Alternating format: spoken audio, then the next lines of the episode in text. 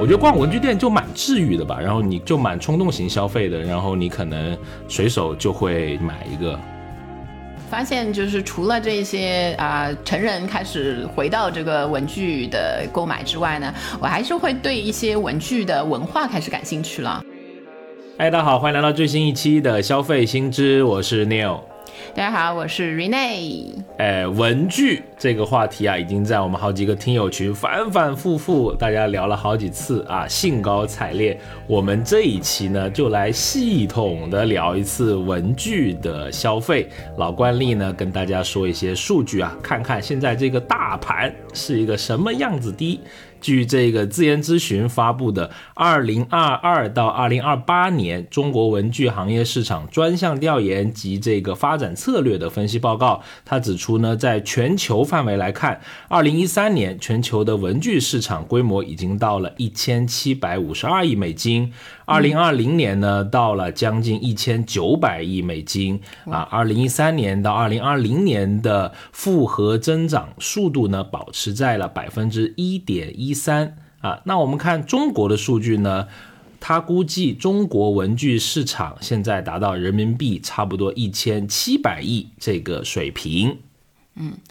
所以呢，就是拿我自己来讲，我很遥远的小时候，小时候期待开学的一个原因，就是因为可以买很多新的文具。所以你看，就是我们的这个人均的文具消费水平，实际上是在每一年不断的增加。就是到现在，可能很多的小朋友开学前也会有点期待啊。然后现在的父母也是开始愿意为这一部分花很多的钱。呃，这个人均的消费额是怎么样的增长呢？就是二零一八年我们人均的人文具消费达到了一百零五元，然后看起来其实蛮多的，因为中国的人口的这个数量重大。但是如果去和那个发达国家比一比呢，同年度的这个发达国家的人均水平是二百四十元，所以相比之下不到人家的一半，还是有非常大的这个提升的空间。对，赛道依然宽阔啊，还可以任由驰骋啊。我们先来说一说一些背景吧，比如说啊。文具的定义，你会怎么定义文具啊？这个概念，文房四宝，就我们文化人都是这样说的。我来考考你啊，文房四宝是哪四宝？柴米油盐是不是呀？算了算了，太假了，太假了。那个，好，再给你一次场外求助的机会。啊，笔墨纸砚，笔墨纸砚，就大家都知道嘛。就是，嗯，这个是我们以前认为的。所以现在的那个是不是有新的这个标准出来了？是我找到一个这个我们的国标啊，它是国民经济行业分类里面一个国家的标准啊，说文具办公用品制造业可以分为三大类啊，有书写文具、学生文具，还有办公文具。那书写文具就是我们都啊很熟悉的，比如说圆珠笔啊、铅笔啊、签字笔啊、毛笔。这一些学生文具呢，包括水彩笔、橡皮、文具盒、书包、笔芯啊这些东西啊，还有我们这个打拱族要用的办公文具，主要包括文件夹、什么资料册啊、回形针啊、固体胶啊这些东西啊。对，其实你说到那个，因为最。呃，离我现在最近的接触的还是那个办公文具，就想到这些办公文具，你报的那一些呢，突然想到有一个点，就是现在不知道那些办公文具的设计商嘛，就是没有非常非常严谨的考虑到现在使用的那一些环境。你知道有一个点，我不知道男生或者是就是不太讲究的男生能不能 get 到，就是我们其实，在。办公室会很多的使用护手霜，你知道，就女生，然后手的肌肤都会变得非常的娇嫩。但这些东西的设计哦，真的是非常的，呃，怎么讲，有点粗糙，就是要么就是特别锋利，对，要么就是边边角角很容易被划到。就我我觉得，就是这几年，就尤其是频繁使用护手霜的时候，就更频繁的会被什么 A 四纸啊那些划到。不知道大家就是那些生产商可以考虑一下这一个点。哎，我想到办公文具，我都能想到发工资美好的那一天，嗯，永远充满希望。对没有用护手霜的人，好好好，好，既然说到生产商了，对吧？我们就说一说这个生产商的一些数据。其实是一个非常每年啊，近十年来就是文具相关的企业的注册量是每年的在攀升的。是。现在呢，就是注册文具用品的相关企业大概有五百一十八点一六万家。嗯。呃，然后他们有一些什么特点呢？就企业的规模通常就非常小，就小而多，销售额在千万以上的这个文具企业的占比只有十分之一，而销售额在十亿以上的文具企业就是凤毛麟角啊，就四家，四家就是我说出来大家应该都能知道，四大巨头，四大巨头文具四大巨头：晨光文具、齐星文具、广博股份和真彩文具。就比如就是晨光，其实我们以前在其他节目里也讨论过嘛，它。现在也是多元化的这个发展，在全国的覆盖大概是有，应该是超过八万家的这个零售终端了。还有像什么晨光生活馆啊、九牧杂物社啊这些零售的那些店家。是，像国外的蛮多牌子，对吧？大家在这个呃生活中或者工作中也会用到，比如说那个本子的什么 Moleskine 啊，比如说笔的像什么三菱啊、百乐啊、对，施德楼啊，或者是一些啊文具的品牌，比如说像国誉啊，对吧？还有我记得以前小时候，如果是呃大人要送给孩子一支钢笔，要么送英雄，要么就送。呃，派克笔就还就是还就挺拿得出手的。我现在还用那个派克啊，我现在就是送别人派克的那个大人。是啊，所以你看，就是我们说，就是我刚才少少的。介绍了一下我小时候那个开学前的那个心理，对吗？期待，因为基本上还是个比较乖的小孩，爸妈总是那个，对吧？除了开学前要补一下那个假期作业最后的一天之外，但通常就是这个开学前买买文具的时候还是挺开心的，就是要要有一个有一些新的东西要进来进我的书包了。所以小时候，嗯，就像那个文具的定义里面，最多买的就是笔嘛。我在想，就是那天我在想这个文具的这个题目的时候，就不由自主的摸了一下我那个手指上的茧。你知道，就是小时候，我小时候还是蛮爱写字的，所以说那个。读书人对吧？字写的好看，戴副眼镜对，都是读书人。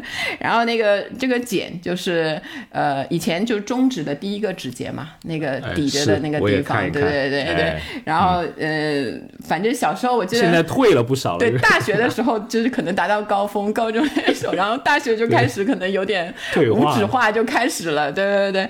然后完了，现在就啊，稍微能看到依稀看到一点那个痕迹，就是。所以茧就不见了，茧可能发生了转移，因为我特别是用大屏手机之后啊，我的小拇指开始有茧了，真的？对，可能跟我握持的这个方式啊，因为小拇指会搭着嘛，真的有茧，而且有一个烙印。呃，我是有两个烙印，一个烙印是在小拇指上面，然后是呃前半年换了 iPhone 之后，另外一个烙印呢就在我的手心上面，就因为 iPhone 还是比我之前安卓的旗舰机要稍微小一点，一个十二寸的 iPhone 对吧？超大屏，握持的这个习惯不一样了，手心有一个烙印，哎呀，这些都是时代的痕迹。电子设备的留下的印记啊，对，所以笔开始有一段时间就是用的多，然后呃，其实小时候那个可以选的那个品牌是挺少的，蛮少。我我记得就是铅笔，可能我可能还比你早几年，就比如说什么中华呀，我也是中华，对吧？英雄啊，什么圆珠笔，甚至我那个比较小的时候，我都记得没有那个中性笔。可能是我忘了到什么时候，反正小学肯定就，而且以前都是比较规定要用那个铅笔嘛，到那个比较大才开始。三年级用钢笔嘛。对对对，所以中性笔还是对我对我们那个小时候还是一个后来来的新潮的事物。是我大概可能到了中学阶段，我才知道有，比如说三菱啊或者斑马。然后很有意思的一个消费形态是我们那边有批发市场，就是小批发市场，你可以把它想象成义乌的缩小版。那它很多，因为我们那里离广州还挺近的，它不少是从广州过来的商品，就是一些挺新潮的。然后我们这些中学生就会去那里买啊。然后我记得我还买过一支三角形的笔。就在那个市场上，我觉得自己老酷了，就特别酷，你知道吗？就可能就是那个时候的作为我十几岁的消费者的自我意识的一个树立，我要跟别人不一样。对，一支三角笔在手，你就是街上最靓的仔，对吧？对，然后，然后那 那个时候其实也有一些所谓的现在我们说的 IP 了，比如我们小时候可能十岁左右有什么酷狗啊、西瓜太郎啊，还有一些女生用的更多一些什么 Kiki Coco 啊。这个啊，我现在都已经有点想不想不起来，就时间可能太久。那个品牌就大概就是我知道粉红嘛，公主系那那一种那种类型的小魔女、小仙女啊，那一些东西。对对对 我我后面蛮大，我才知道那些都是福建那边的公司，也是风靡一时。当时是。然后我我记得我比较早的就是自己能买文具的时候，那个消费的地点是比较多，一个是在学校旁边的那个文具店嘛，小文具店很多，就是学校旁边的；还有一个就是在新华书店，新华书店那个时候还卖很多文具，所以在跑到新华书店就感觉你是去专柜购物，你知道，不是在那个 零星的那里，对，价格好像也贵一点。然后有一些品牌的东西，就是一排就是同一个牌子的可以买到，呃。但在小店里能买到一些新奇的，就是可能是一些盗版型的那 那个那个年代，你知道那种东西。然后还有一样就是我小时候很喜欢的，就不知道为什么，就是那种按上去会弹出来的文具盒，机械弹跳的那一种，哎，多功能，三十八合一类似是是是，我有我曾经拥有一个，好像有快十个按键，你就把它都弹出来，就像变形金刚全部变出来那样的感觉。对，然后学校我记得还一度禁止，就不能使用这样的铅笔盒，影响上课啊。是，然后那个时候还买的，因为。好像本子什么都是父母给买，就比较统一的那种，对，没有自己的个性化。还有一个可以个性化的点，就是我的橡皮，是水果味橡皮有没有？对对对对对，西瓜味橡皮啊，让你闻上去就想这样咬一口的那种感觉。你看这个文具的发展有点滞后啊，我们差这么多啊，差不多呀，对对，差了十多年，你看啊，还在用三十多年，三十多年。来，这位小朋友，那你一定没有用过修正液这个东西了。报告，我也用过。哎呀，什么回事？是推翻了前面的证词。对对，当年我们那个流行的，就是新华书店卖的。有 就有一个牌子叫白雪修正液，不知道现在还有没有？我不记得了。对，可能也是地区性的。然后还有一个我印象深刻，就叫刘德华，就是流水的流，流的很滑的那个刘德华的那个，不知道是不是我们只有在我们这里？我们这边也叫，是吧？那个就是这个。我本人不太喜欢用修正液，就是我那个手可能比较残，就是我一涂啊就很容易涂厚的，就很怪。主要就是你不能做烘焙那种什么弄奶油那一些，对对，手抖啊不行。那但是我们那个时候班上有一个大师级用法啊，怎么讲呢？就是呃，有没有看过那个故宫修文物啊那个纪录片啊？不要给自己抹金啊！说到底是怎么弄的啊？就是你会知道纸啊是分很多层的嘛，对吧？那那个透明胶大法呢，就是啊把透明胶糊在那个纸上面，然后用巧力。轻轻的把面上那层纸啊，就给呃撕掉。啊，我知道。啊，达到一个对对对。修改的目的啊，这个要很考验功夫。了。哎，就是墙弄墙的时候，我跟你说，给墙上漆，就是第一个就把那个 打平，非常考究你的经验，还有这个力道，一不小心就撕个洞。啊，好。我看你有很多这样的伎俩啊，以后不要在公开的场合。小学老师可能现在就要来找你了。哎，但我儿子他们现在都不允许用这些修正带或者修正液了，他们直接就要求划掉，然后写一个新的。啊，可能是现在教学新的要求。还有就是修正液那个时候会发现有有那个什么，我记得不知道，嗯，是我印象是说有那个白血病引起白血病的那一个就有点夸张，这个。对，有点隐患。好好，我们已经画了很多，对吧？两个人聊起来四十多年前的那个往事，没那么久，没那么久啊，没那么久。改革开放之后了，来来，改革开放之后了。好，然后我们就要进入 就是成人阶段了，就是基本上告别了我们之前说的那个学生文具的那个个阶段，无纸化来临，对，无纸化来临了，就同样就是因为互联网时代的来临嘛。嗯呃，无纸化来临之后，其实有一段时间，我记得大学毕业之后，就真的就是直接就是。嗯，所有的文档什么都是以电脑为主了，要打印出来的都挺慢慢越来越少，慢慢越来越少，就连报销之类的那个流程都开始就是走无纸化那一些了。然后到了那个阶段之后，反而我自己在私人的时间里面就有点想拿起这个纸笔，就买点文具啊什么的，重新回到好像回味一下这个学生时代，也有一点怀旧的那个感觉吧。对。主要是这个字也写的好看，那不写了对吧？埋没了。不要这样，你就有点妒忌啊！啊，妒忌妒忌，真妒忌，对。好，然后就很喜欢逛文具店嘛，就是我看就是实际上很多人都喜欢，因为我有时候去像那个比较比较常见，就比如说呃无印良品的那个文具的那一块。其实都还成人挺多的，就纯小孩的，一般都是小孩的妈妈、阿姨、姐姐那一那一个辈的，就是或者男生的那些也挺多的。然后还有像新开的那一些，呃，上海新开一个去年前年开的 Loft 的 Loft 啊 Loft 那一个里面的那个文具卖的很贵，呃，主要针对的还真的都是成人的，所以可能有一种蛮治愈的感觉。是，我就特别喜欢去看人家那个啊，就是他不是要试那个笔吗？他这上面有涂鸦啊什么的，有些人还会在上面画画的，我就觉得特别好玩啊。是，所以你知道试笔也能看到年代感的，比如说我们那个年纪的试笔很喜欢画八，因为八就能够无死角的去测试一个圆珠笔的那个哦，真的吗？哎呀，好不好吧？好周到的老年人啊！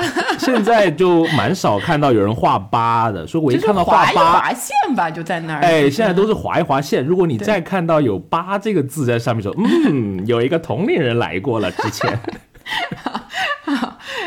对，还有就是文具店，你看现在还有那种嗯，可以打那个印章，就是他在他那边的印章，就很多不同的。对对对，也是吸引大家的。我觉得逛文具店就蛮治愈的吧，然后你可能就蛮冲动型消费的，然后你可能随手就会就会买一个。嗯，当然大了以后还有一些很奇怪的一些原因会买一些文具啊，比如说我就会一个因为很喜欢一个漫画家，然后去买他纪录片里面的同款铅笔，自动铅笔，也不知道为什么，我好像之前节目里面讲过蛮多次了，不再赘述，反正就是买了啊，一百多块钱吧。嗯，也还好，便宜，对便宜，这个算什么呀？是吧？一天买两次，对吧？那个，还有最近几年的我的文艺复兴，是我开始喜欢买叫科学毛笔啊，或者呃，有人叫它自来水的墨水笔，嗯，就是那种自带墨囊的毛笔啊，就还挺好的。因为为什么呢？因为我们这人写字就没有像 R 老师那么好，对吧？但是这种科学毛笔有一个非常大的优点，就是能让你的字啊非常有个人。特色 啊，有点像，对对对，硬硬靠科技加上去的，对，反正就是有艺术感，类似那个美图秀秀的滤镜一样啊，这个让你写字还挺不错。比如说无印良品有卖啊，什么晨光啊这些，性价比都还都还蛮好，有便宜的十几二十块钱，也有挺贵的，什么四五百开始的，就是它笔杆上面有很多非常精美的图案。如果哪一位好心人今年要送我的话，是非常不错的选择哦。哎，刚才线路不太好，你说什么呀？这个转折太假了 啊！你用点什么？说说看你的。呃，我其实就像你那种嘛，你那种就是 很有特色的漫画家的那一些衍生产品，我就不是特别的在意，因为可能不是我的兴趣之内嘛。我我其实现在还是蛮喜欢用钢笔的，就是当然平时随便写还是中性笔为主。如果真的随便要写自己的东西的话，我就喜欢用钢笔。就是像现在比较流行的，就百乐啊、灵美啊，就我我以前喜欢的像派克英雄，我都留了一两支。然后现在的有时候去晨光什么的。看到那种小朋友的钢笔很好看的，我买过一支，就其实后来也没怎么用，就放那儿透明笔身的，就你知道是哦外面是全、就是全透明的那种，也很新鲜，就拿来看看就觉得很开心。然后还有一个发现就是跟我小时候以前用那个钢笔不一样，以前就是墨水就是蓝呃蓝色跟黑色两种，蓝黑红色嗯都、呃蓝黑还有黑色，然后红色都很少用，因为老师批改的时候才会用。改卷然后现在，呃，现在我发现这个颜色啊，真的是太多了。我现在最喜很喜欢用一个，就是朋友送我的一个，我忘记可能是一个国外的一个牌子啊，叫反正那个那个那个型号叫 Lady Rose。就是哦玫瑰色，干枯玫瑰色，哇，写出来真的非常令人心动。对，然后我发现还有就是墨水里帮你加金粉的，你写出来可能就跟你用那个科学毛笔啊那个意思一样，就是加分，就是写出来的每一句就感觉。呃，我看那个像鸟屋里面也有卖一些各种颜色，它那个都是很搞一搞，用那个什么命名都是什么江户色那一些。是好，然后呢，就是我发现，就是除了这些啊、成人开始回到这个文具的购买之外呢，我还是会对一些文具的文化开始感兴趣了。嗯，就是手账文化是一个比较明显的那一个，然后还有包括那个苏州成品每年有那个文具展，就是它会展出一些新的品牌，从嗯，然后还有一些独立的设计师，就是我看过很多很特别的那个文具，买过一些像黄铜材质的一些文具啊之类的，兼顾了实用和那个嗯设计设计感的那那一种造型的。哎，你说这个手账，我觉得挺有意思的。我们这个社区居然都有开手账店，应该是在上个月开张了吧？我还蛮惊讶的，就说我们这有那么多需求吗？好像是一个 啊，年轻人的群那个呃社区嘛，就是挺有文化的社区，是啊就是它可能也是一种呃文化式调侃，那我觉得它更多是一种生活方式吧，就是可能你可以在里面，因为手账本身就可以做很多 DIY 的这种组装嘛，对啊、有有个性化，而且你来送礼的话也还挺好的，我自己也买过一些。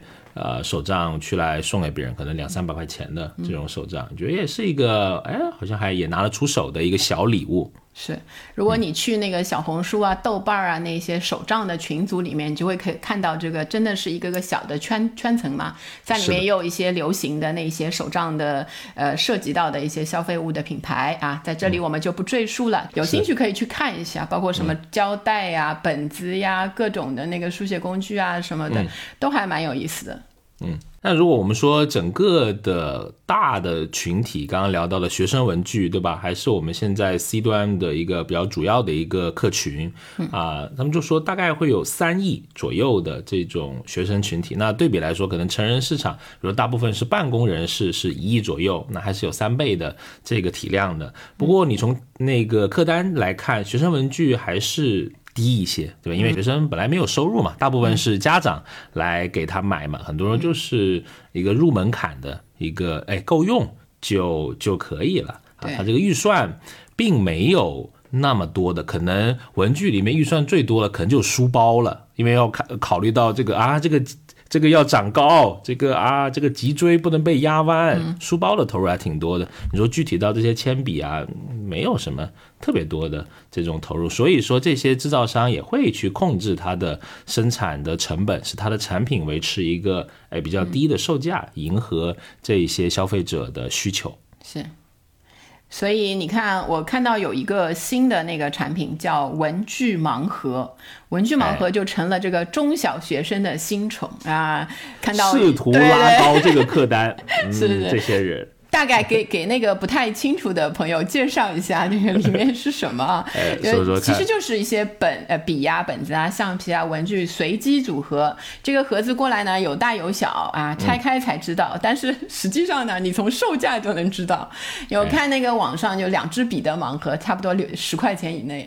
如果有一些大一点的东西啊，可能就几十块、七八十啊、一百啊，一百可能就是一个比较高价的一个东西。然后通常就会配上一些中小学生喜欢的动漫人物的形象，然后它也有一些什么隐藏款、特别款，还会告诉你你买几样就一定会开到一个什么什么东西啊，就是跟盲盒的那一种整个的设置是一样的。是，像有一些笔的那个盲盒会标注，比如说我刚才说的两盒必出的隐藏款嘛，其实两盒里装的是二十四支同样的笔，只是笔身的图案不一样。但是就是小朋友他可能也有这一种，呃，既想追求那个二次元流行的这种心理，然后又多少有一点这种玩盲盒的赌博性的心理，所以他会不断的沉溺在里面。是给他分享一个真实的案例啊，爸爸的心声。当，来，我儿子他上个学期他们也有学习积分的这么一个活动啊，他们在期末的时候有拍卖，然后他们老师就呃那个大奖呢就是一个盲盒，而且是跟故宫联名的哦，啊文具盲盒好大一盒，我猜可能都要两一两百块钱吧，对对啊，然后他就拍到了，然后拿到手呢。呃，很多支笔，就像你说的，我不知道有没有二十四支啊，反正他拿回家不剩那么多了，因为他说，啊，他把不少笔都给了同学，大家都很开心，分享分享，对对对，你就能知道，哎，这也是一个朴素的社交货币啊，是一种认同感还有信任感的一种建立吧。因为我援引啊儿子的原话，他是这么说，他说。现在我送给他们之后，我有需要的话，他们大概率也会给我的啊。我觉得 后面还加了“我觉得”，我印象里面蛮深刻的。哦，可以，这个从小就是有这样的心理，就是我觉得还是挺好，有一种互相分享，然后对吧？那个守望相助，先先那个自己那个先分享好了，然后以备不时的这个。这可能也是文具的一个延伸吧，因为对于他们来说，不都是日常要用的，而且又好看，对吧？故宫联名红色的什么凤凰龙啊什么的，对对对，他们觉得还挺有中国元素。对，爸爸以前在故宫修文物，对吧？儿子就拥有了故宫的那个文具。讲的很好，爸爸是透明胶专家。嗯。好，小朋友的那一块就是这样子的，就是一些新的这个文具盲盒的出现。然后成人文具里面，就我们刚才说的手账文化会带起一些新文具的市场。然后还有一些礼品，就是高档的礼品。这个我其实也没有收到过啊，就是很高档的文具，动不动可能要上纯金的那种。家太多了，不需要。嗯，对，虚拟元宇宙里面可能有。然后，所以其实这一些呢，就让文具的需求从实用发展成了，比如说好看啊，符合个性啊，好。好玩啊，或者有一些社交价值，然后嗯，给自己买文具，往往被认为是一个成人比较有意思的一个月季消费，月季消费，对幸福感消费，它带来的就是啊我。一个是可能啊，小时候没有拥有的，我现在可以无限制的满足自己，因为单价也偏低嘛。另外，它也不占地方，是吧？那个对，而且伸手可以就可以使用，它的使用非常方便，所以它的满足感又容易又那个相对来说又方便，所以嗯，而且就买了心情确实会好，就买贵一点的笔。哎，我觉得一百块的笔还可以，就是你还有比如说最高限价到一千块，还有九百块的那个空间。我觉得这个风险由人吧，反正大几十一两百的都能买到，就功能性也满足，而且设计感，我可能会更看重设计感，就是如果是月级消费的话。是。嗯，是，哎，那我们就可以聊聊看，比如说啊，影响文具消费在消费者的心目中有哪些因素哈？我们欲欲扬先抑，先讲一下这个抑制的因素，那可能就是现在的无纸化的办公了，学习啊，对不对？就是用笔的这个，本来你这个时间，你的这个场景就。就少了嘛？对对对，我说一个，嗯，最近的一个就是上海不是一段时间就是因为那个疫情的关系，所以快递不太流畅嘛，然后京东就是开始。开始恢复了，然后最先呢，我在朋友圈里面问了一下，最先到来的都就是一部分是学生的文具，学生的文具包括墨盒，然后包括 A4 纸，就没有人用其他的那些东西，所以现在是全都是这些无纸化的那个学习办公了。是的，后面你就发现买打印机啊，打印机多贵一点都不重要，看一看那个墨盒贵不贵，而且要看有没有通配版的墨盒卖。墨盒挺贵的，一百多张纸吧就要换了。嗯，消费的价值观也开始有一些那个转变，就适应这个无纸化。然后还有就是我们不写信了，对吧？过去的这个岁月很很慢啊，那个一封信可以走很久。我们那个现在歌我感觉都在我耳边 悠我们现在。一个 message 一个那个微信一个短信啊，直接就出去了，所以书信开始没有了。我甚至在生活中看到的最多的写的东西是便利贴，就是人家给你有时候工作的时候送一个东西给你，或者是留一个什么文件给你，上面写就印刷的那个纸上面有一个便利贴，是我见到过，比如说我同事最多手写的那个东西是我经常看到老板的助理那个便利贴会贴满那个显示器，啊，对对对，就是也蛮有意思的。是嗯嗯，那当然，你说到这个书写的这个没落啊，我们还坚持给，比如说我们可能有一些活动啊，对吧？嗯我们能有一些小礼品送给听友的，我们也写一封信，是也。挺好的啊。看看聂老师用科学毛笔写的信，对，那个是牛老师写的，不，我先摘清楚。明是我老师只负责签字，多懒！下次我我来写，下次我来，我来，我来。其实还可以，对吧？大家都觉得还可以，没有人投诉说那个信退回来，有人说写的好。看，哎呀，这个笔买了它有用场的，啊开玩笑。但是我就说，就大家普遍写字就没有可能你上一辈或者上两辈人那么好看，因为你这个使用的几率就就少一些嘛，而且啊，经常容易提笔忘字。是，这个是一个 对文具其实不太相关，这跟脑子要相关，不要怪文具。如果你不相信的话，你可以做一个测试啊，请马上写出“冠冕堂皇”四个字。如果这个考核通过了，证明嗯还可以；没通过也没关系，因为我也是这样。就是写，如果大家写得出“冠冕堂皇”四个字，牛老师就说下面请大家写出“魑魅魍魉”这四个字。那个拼音可能我都打不对 啊。好好好，好，我们说完这个抑制因素啊，来到好一点的、阳光一点的积极因素。是。然后，一方面积极的因素之一呢，就是产品开始多元化的拓展了，嗯，然后它的多元化表现在你可以在不同的地方，就很多的快消品牌，对吧？它也开始做这个了。然后呃，包括一些呃像。比较常见的，就像 loft 啊、木吉啊、鸟屋啊那一些、那一些比较网红或者是比较流行的地方，你可以去买到那那个产品。然后产品的各种式样，就是它跟不同的呃不同的 IP 去联名啊，那一些适应了不为功能性而为悦己、为拥有而消费的那一部分消费者。嗯，是，反正就是有各种各样的新的理由，跳脱功能性之外的理由来进行文具的这种消费。是，还有就是，比如说像那个我们这些成年的那一些消费者的这种怀旧的心理，就是我们还是蛮怀念这个校园时代的，怀念。我不怀念，我继往开来都看明天。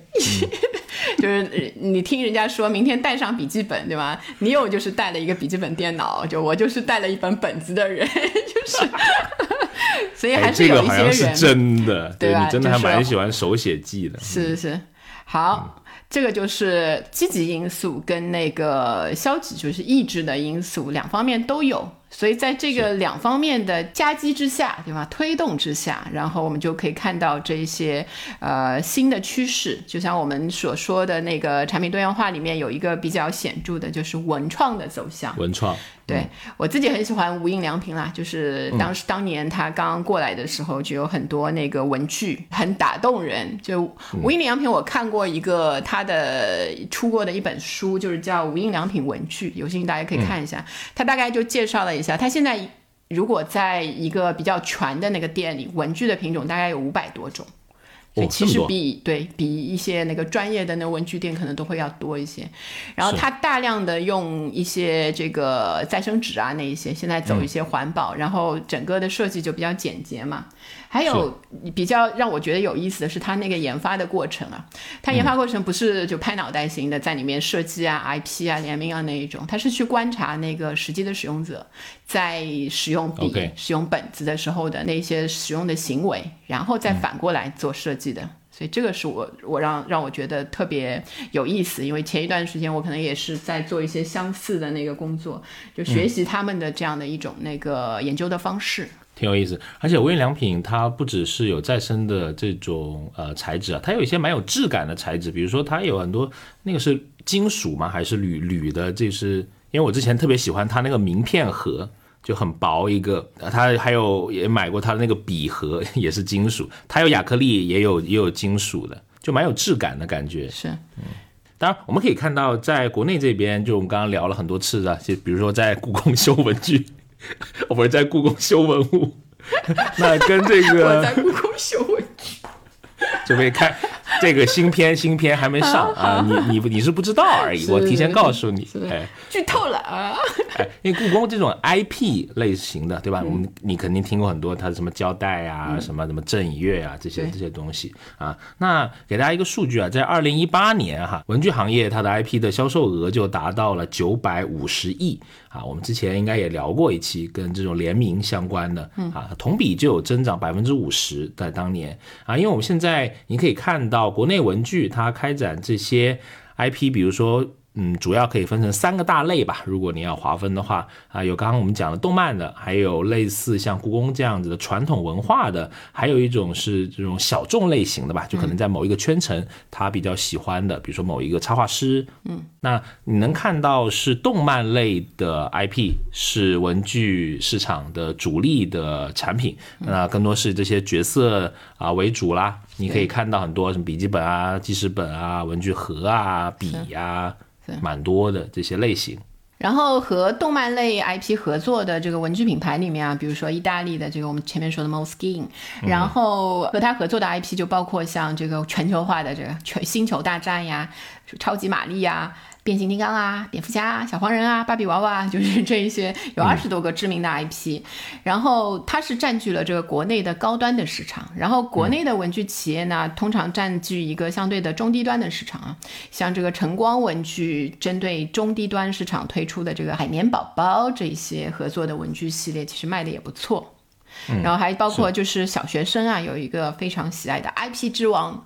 奥特曼就是奥特曼，对吧？我们查了一下，就是京东发现就有很多很多的，但是没有特别著名啊，就是 IP，比如说是是那个正版，就分不清楚谁是正版授权这个概念哈。是，嗯，这个打一个问号，因为感觉如果都是正版，有点太多了，这得。如果有知道的这个听友，也可以给我们评论来反馈哈。是。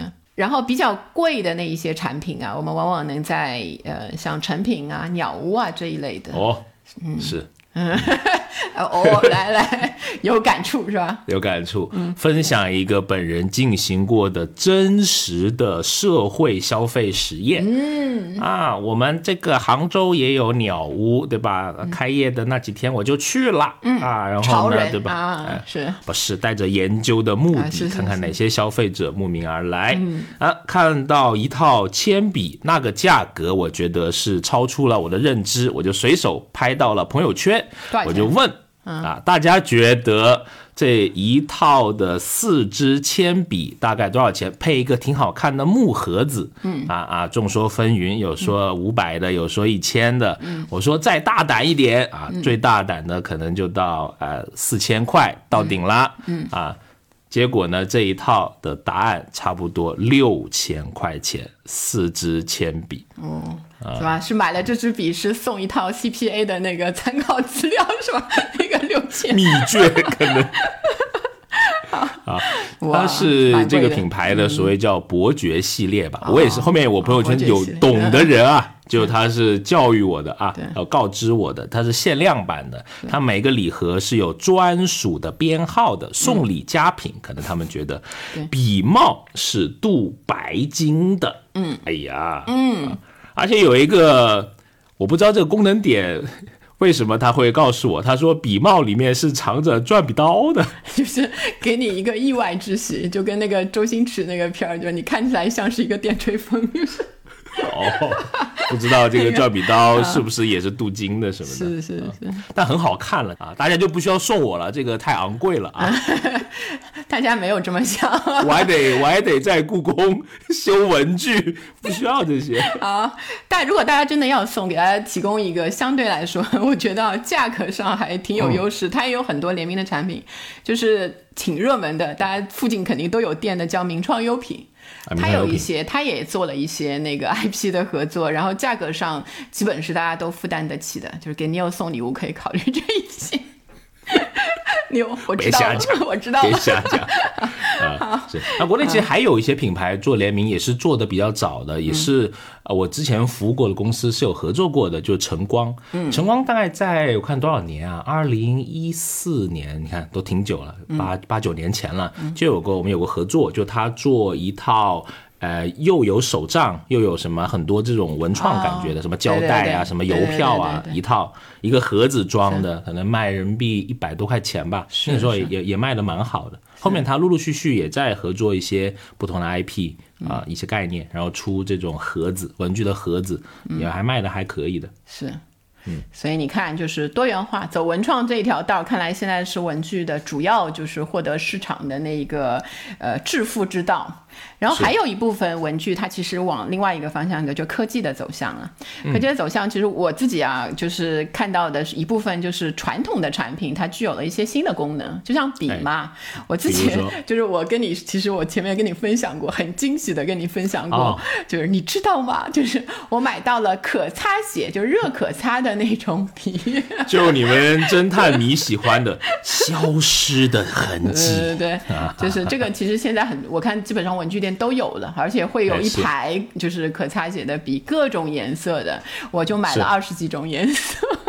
我天哪，就是可以可以，就很喜欢，不知道为什么就可以擦吧。那那个就是这个是我发现的，就是高科技融入了传统的文具的。你有什么就是新的发现吗？呃，像我们现在小朋友他们呃刚刚学习铅笔写字的时候啊，会买一种叫洞洞笔。什么叫洞洞笔呢？就是笔身上有很多个洞，那个洞刚好就是让这个手指啊能够按住，你就能记住这个握笔的姿势，就是辅助你刚开始来啊写字。对，儿童发展里面那个小肌肉的发展会比较对对对慢一些，所以这个就是辅助那个小肌肉，就是大家现在不需要啊，现在不需要，成人就不要去买了。对，母婴也非常有研究，哎，真的是这样，就是有时候小孩，比如说小幼儿园的时候写不好字，非常正常，因为这个这个这个生。理还有有人早有人晚，其实写字写不好有其实不是自己的原因，不是他不想写好，就是真的是发展里面的一个一个过程。而且开刚开始都是画圈圈，就是像你说的，我锻炼这个小肌肉的这个能力。是，还有一种笔我就看了，就是双线笔。就一下子可以写出两条线的，我自己也在想，我是什么什么那个罚抄写的时候省力一点。就我上次看到的，因为我有时候去逛那个文具店，有时候也能看到一些新的东西，我小时候没有看过的，我就拿起来研究一下。有一些那个文具呢，就是成人使用更多一些的，就是把给文具插上了这个高科技的翅膀，或者说给高科技的一些呃 App 放上了一些传统的文具的配件。就是像呃，我们之前就是有一些笔记类的那一些 app，我记得就是我我有点想不起来你印象笔记类似这种这些的。对，跟一些文文具厂商出，就是你在那个实体的本子上写的，可以同步的传到这个它的 App 上面。对，然后包括像 Moskin 也出过这样类型的这个产品，就是大家都会在这个方面，但是一直没有看到它特别的流行，可能还是在少部分人的那个，或者是现在手机已经够方便了，大家有这个需求，我不知道，因为曲折，就是有 点曲折，你知道那个会总结曲折用了特别好，因为现在这个语音输入。入就特别特别方便。我现在有时候跟人家回微信，其实我都是语音输入，然后它自动转成中文的。是是，所以你看那个经常出来错别字。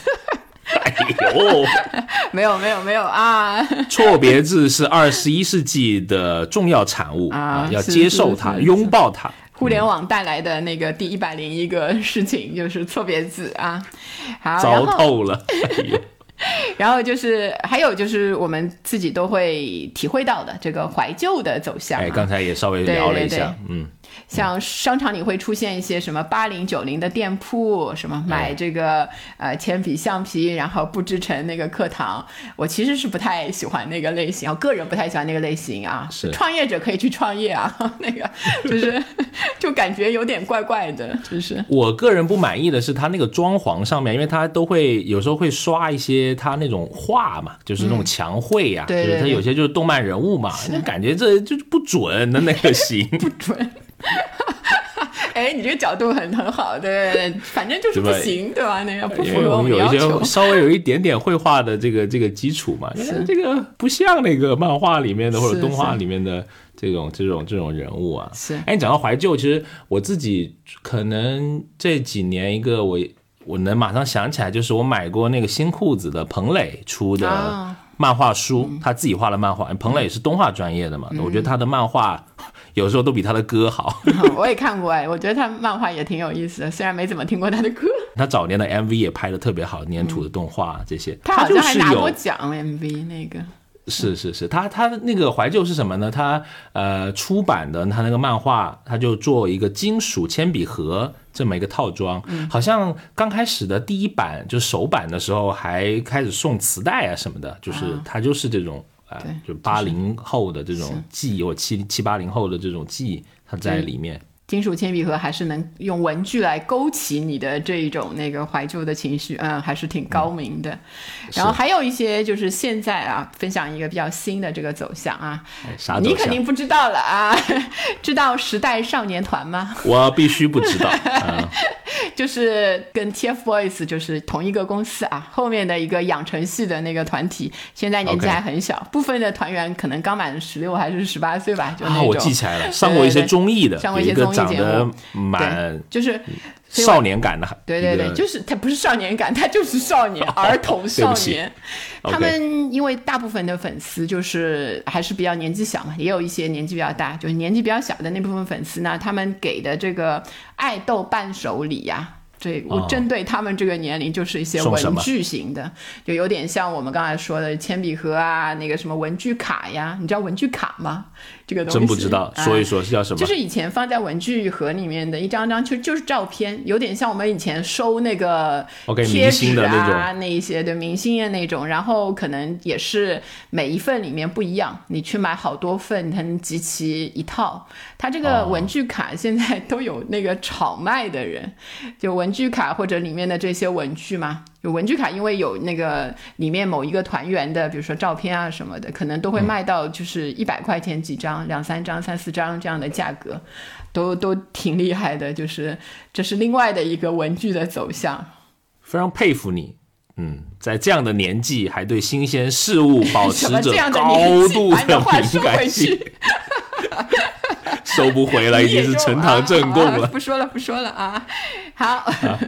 好，在我们这个说完这些这个走向之后，我们看一下，就是还有一个价格上的一个趋势，就是价格上，就像你说的嘛，你有已经买一千多块钱的铅笔了，哎，别瞎说，没有没有没有那个，好，刚才是瞎说一百多，然后所以实际上我们在成人或者说经济能力上升之后啊，对于文具的这个消费价格，它的这一种本来我们就觉得它是个快消品。所以本身来说，外观设计、产品性能这些方面，如果差距不大，其实我们就哪个便宜买哪个，买哪个对，就是也没有太多的我们要去找什么特别昂贵的体现自己性格的这个产品。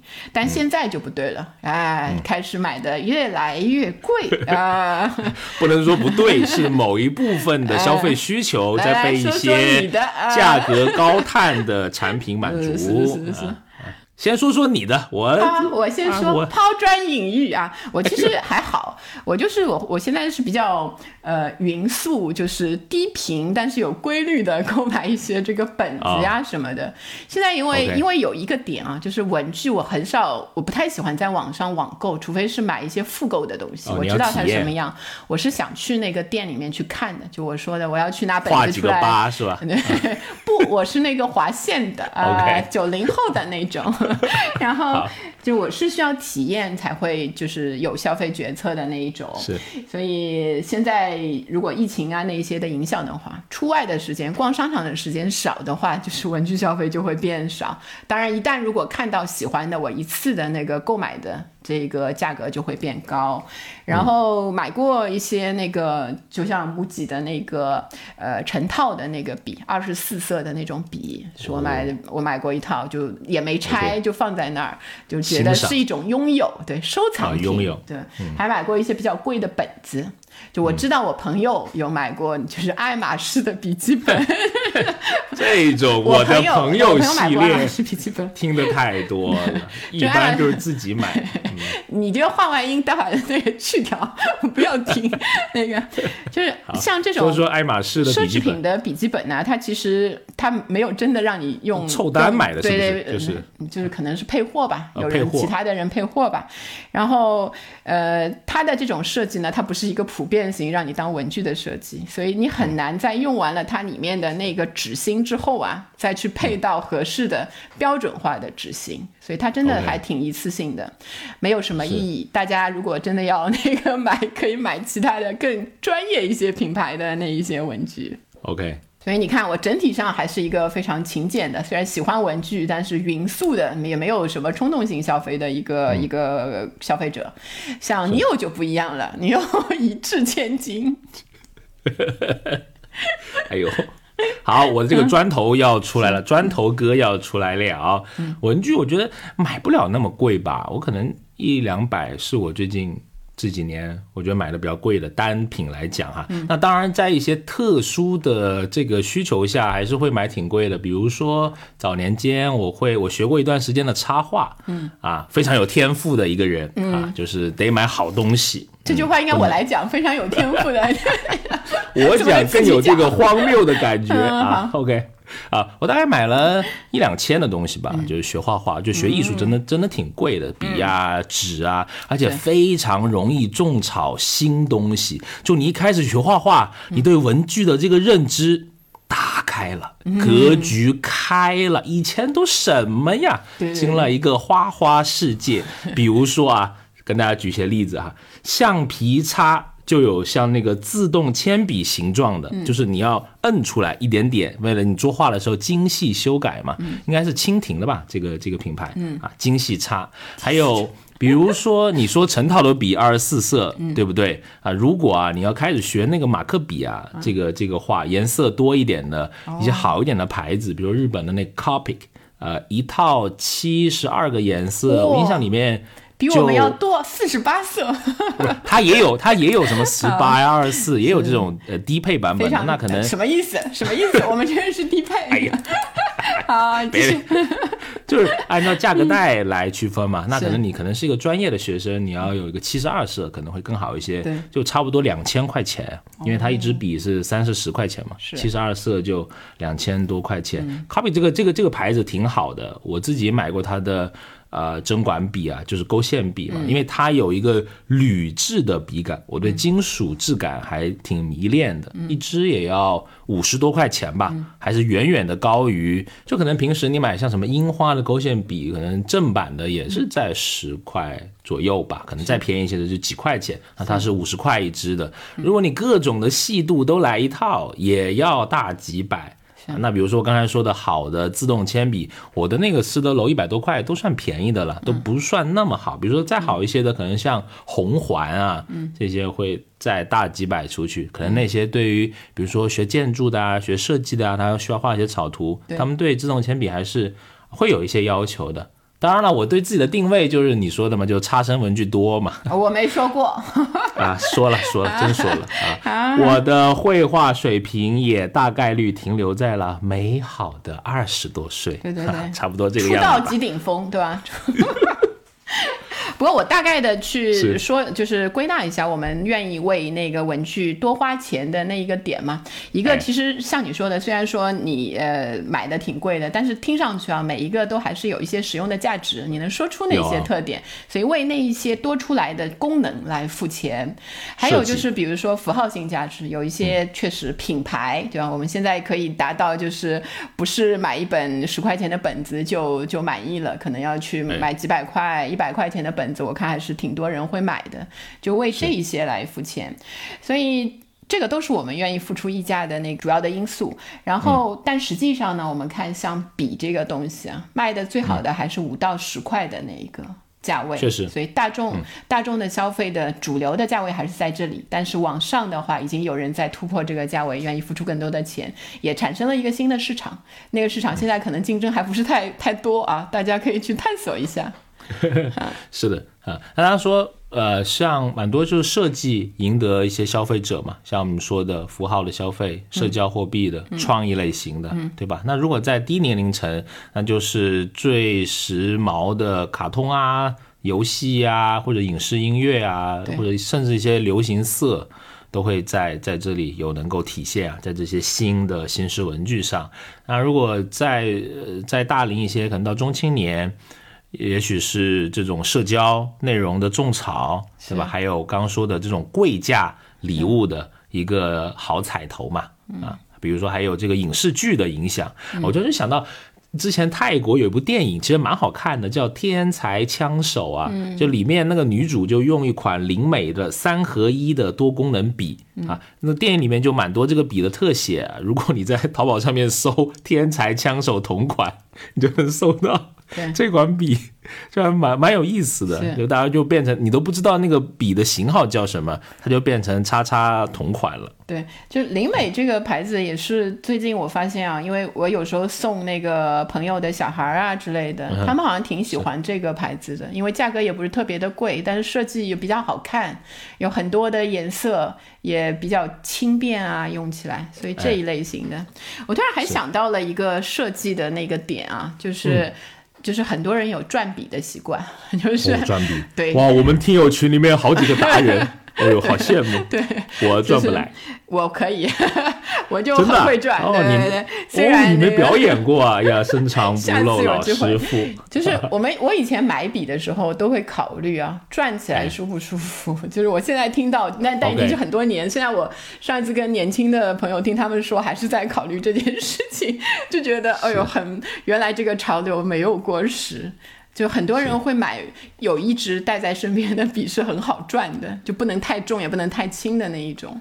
是啊，本期播放突破五千，R 老师在群里面表现 表演一个转笔。比五千太少了，你真是对我们没有信心。表演一个转笔，哎呦，真是。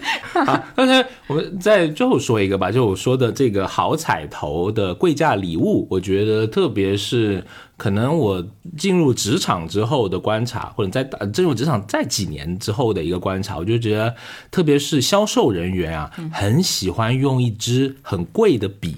然后来做签单，对。呃如果有纸质的合同签单，会哎煞有介事的拿出一支贵的笔，是一个好彩头。大部分这些笔要么就是长辈送的，或者是亲密的爱人送的，或者朋友送的，啊、对、啊。而且。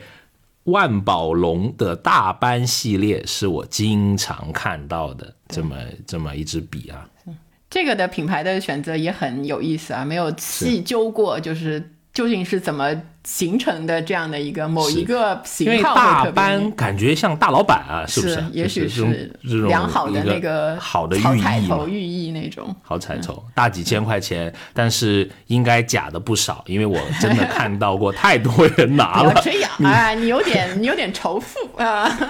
不是你在一些橙色软件上，你可以搜一下嘛，就是确实是有几百块钱的大班系列的笔出来的，因为远看根本看不出样子嘛，就是那个工艺应该也不是特别难。今天在这里反复的聊过之后，等一下你打开就应该给你推送了那个。请推送给我五块钱的圆珠笔。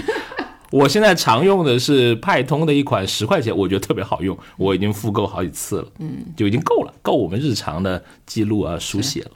理智所以我们今天其实说的还是一些常用的那一些文具嘛，还有一些没不常用的，还有很多的那个类型的东西，包括一些办公的那一些文具啊，其实也有很多品牌，但是我们可能不太熟悉，对吧？以后有机会我们可以在熟悉了之后再再来这个讨论一集，说这一部分的那个文具是什么样子的，对吧？对好，那我们今天这一期聊文具消费的节目就到这里。如果你想跟我们有更多的沟通和交流，以及观看阿老师转笔有可能的视频啊，欢迎加入我们的听友群，可以加我们小助理的微信，消费零零七六六六，很期待能在听友群与你畅所欲言。当然也非常开心邀请你来关注我们消费新知这档播客的节目啊，我们每一期都会聊消费的新趋势、新数据，以及我们在消费者行为研究中的一些观察。